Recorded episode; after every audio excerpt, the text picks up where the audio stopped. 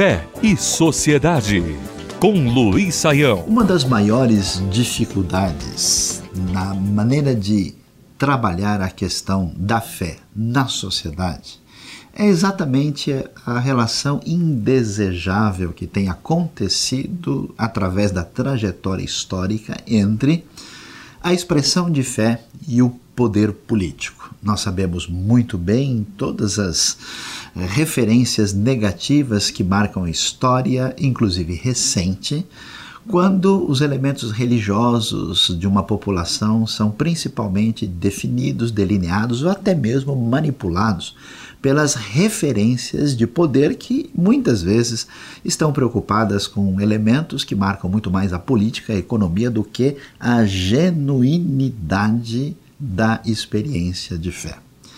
E, através dos tempos, têm surgido diversos movimentos que estão numa relação de confrontação, de questionamento sobre, de fato, como manter a autenticidade da experiência de fé mediante estruturas pré-definidas que pretendem não só a destruí-la, como até mesmo amarrá-la e impedi-la de ter a sua expressão adequada.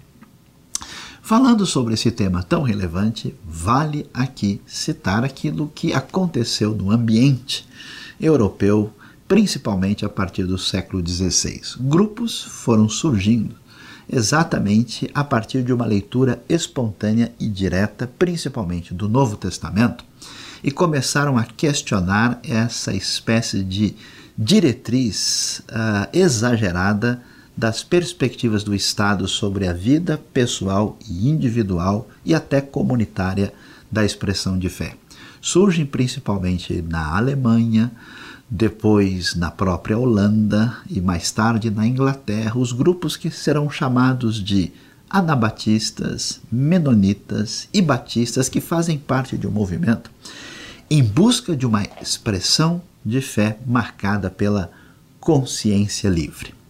É interessante observar que a perspectiva desses grupos, vamos assim dizer, batistas, surge primeiro com uma ideia de que a fé não é algo para ser simplesmente herdado dos antepassados, mas é algo para ser assumido individualmente. Por isso eles batizavam as pessoas depois da sua tomada de fé consciente, em vez de batizarem crianças que faziam parte de uma comunidade maior.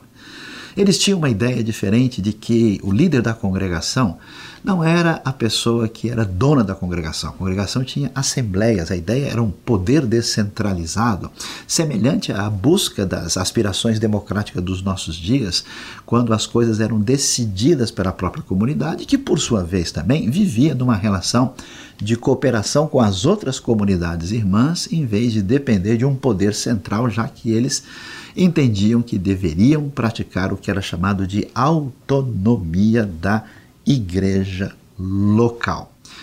Com esses elementos marcados ainda por uma separação entre a igreja e Estado, esse movimento menonita, batista, anabatista eclodiu com força e, devido à repressão e opressão europeia, migrou com força principalmente para a terra da liberdade, na época, os Estados Unidos da América, e lá cresceram com muita força, moldando inclusive bastante daquilo que vemos na sociedade americana posteriormente. A verdade é que, apesar de reprimidos, apesar de pouca razão para terem tanta força no seu espaço inicial, os batistas, menonitas e anabatistas são hoje uma comunidade que atinge cerca de pelo menos 100 milhões de pessoas em todo o mundo, espalhados pelos quatro cantos da Terra.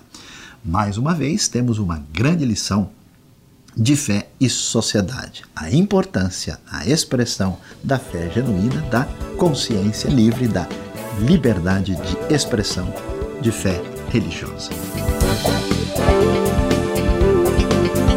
Fé e Sociedade. O sagrado em sintonia com o dia a dia. Realização Transmundial.